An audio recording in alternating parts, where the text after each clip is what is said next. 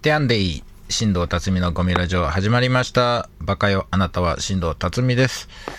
えー今回はね、えー間もなく M1 グランプリも決勝で、まあ皆さんが聞いてる頃はもう決勝戦も終わってる頃に聞いてる方も多いかもしれませんけどね。まあ、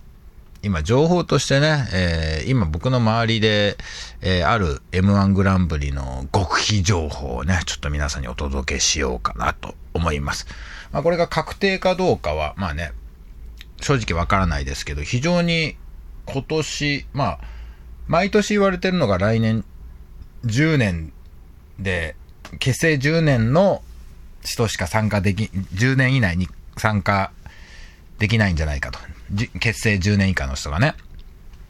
まあ言われていますけど、来年、要するに2020年の M1 グランプリは、10年以内っていうことが、今までに比べてより多くの芸人さんからちょっと聞くんですよね。どうなんですかね。結成10年以内。まあ、何個か説があるんですよね。結成10年以内と15年以上の大会が行われる。なんてね、話もあったりとか。じゃあその10年から15年がどうすんだみたいなね。そこも大会開いてほしいよね、それだったらね。むしろ、一番平和なのは、M1 グランプリ15年以内と15年以上で 2, 曲化でやったらいいだけの話なのかなって。まあ、あくまでも噂なので、ここら辺の理屈をね、詰めてってもね、そもそもない話かもしれませんけども。でも10年以内、まあシンプルに10年以内になるんじゃないかっていうのは、ちょっと、僕が活動するお笑いの中では、お笑いライブ活動の中では、まあ今年は一番言われたかな。なんだったらそんなにね、あの、M1 に対して別に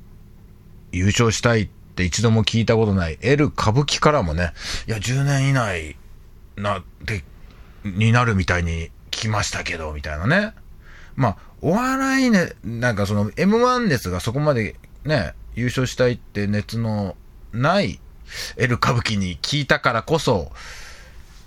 逆に、これはどうなのか。そのぐらいの、なんだ、要するに探してないと思うんですね。情報をそこまでかき集めてないと思う人にまで届いている話なので、結構濃厚みたいな流れもありますけども、まあ言ってもそのぐらい広がっている話題っていう時点で都市伝説じゃないかという見え方もあります。そしたらどうです？どうしますか？みたいなね、話もね、えー、L 歌舞伎とトークライブとかした時に聞かれましたけど、まあそれはなってから考えりゃいいかなっていうのがね、まあ正直なところで、ならなかったらね、やっぱ今年も15年以内でしたなっていう時は、じゃあこっから、えー急いで10年以内だと思ってたから、ネタ作ってなかったら頑張って作んないとっていうね、わけにもいかないですから、もちろん15年以内、あ、我があなたはまだ11年ぐらいなので、10年以内になった場合は参加できません。理屈上はできませんが、まあ、理屈上っていうのは、付き合ったら参加してやろうかなっていうのもあるんですけど、えー逆に15年以内だったら普通に参加できちゃいますのでね。そうした場合は、やっぱり僕ぐらい M1 グランプリ大好きだとね、1回戦落ちのネタのスキルだったとしても、ちょっと出たいみたいなのもありますから、どうなのかなって思いますけどね。ただそのみ皆さんね、あの一般のお客さん、お笑いマニアといえども、やっぱ客席におか、何足を運ぶお客さん、もしくは、あの、僕とライブがほぼ被んない若手の芸人さんなどもし聞いてる場合は、割と10年以内っていうのが、僕の周りでは、今年が一番聞いたぞっていうだけの情報を皆さんに届けたいと思いまして、今回は内緒ということでね、ポッドキャストでお送りいたします。あのーちょっと YouTube の方が聞かれやすいので、あのね、ポッドキャストね、まあ、300以内な人ぐらいしか聞かないんですよ、ここ。だから、極秘の話とか、あまり聞かれたくない話とか、もうちょっと、自由、自由度をちょっと広げたい時の話は、ちょっとポッドキャストにしようかななんてね、ちょっと最近思っておりますね。で、やっぱり YouTube が今主流になりすぎてるので、聞くや、聞く行為や見る行為がすごくポップな状態になっておりますね。一時期昔なんて YouTube 自体がね、知られてない時は、まあ、億劫なね、わざわざ YouTube ってとこにアクセスして、そこから見たいものを検索するなんてのがね、結構大変と思われた時期もありますけど、今では意外とポップで、なんだったら、ポッドキャストの方が YouTube に比べると、ちょっと、ね、腰が重い人もいるんじゃないかなっていう、知名度的に言うとね。まあ、こっちはこっち見やすいんですけどね。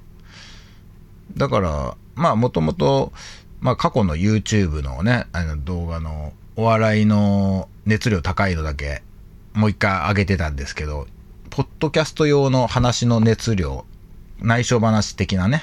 ものと、公に一応見てもらおうかと思う YouTube、ラジオでちょっと分けていこうかなと思ったので、まあシンプルにね、そんなこと、今回はちょっと、だから短めの話とかにもポンポンポンね、上げてみようかなって。このね、えー、ポッドキャスト用ですのは、あの、ですのはっていうか、ちょっと日本語化しで、ポッドキャスト用は、あの、頭とケツに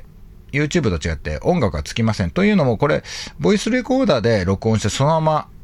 流せるので、坂巻さんの編集が手間がかからない、編集をする必要がないっていうので、ものすごくポップに流せます。なので、まあまあ、ちょっと気になってすぐ流したいななんて時はね、ポッドキャスト。まあ YouTube でも多分もっと簡単に流せる方法あるんじゃないかなと思うけど、ちょっと今のところ見つかってませんので、一応こういう形にさせていただこうかと思いました。ということで、最近のちょっと耳寄りな話というか、ちょっと内緒話的な話でございました。以上、新藤達のゴミラジオでした。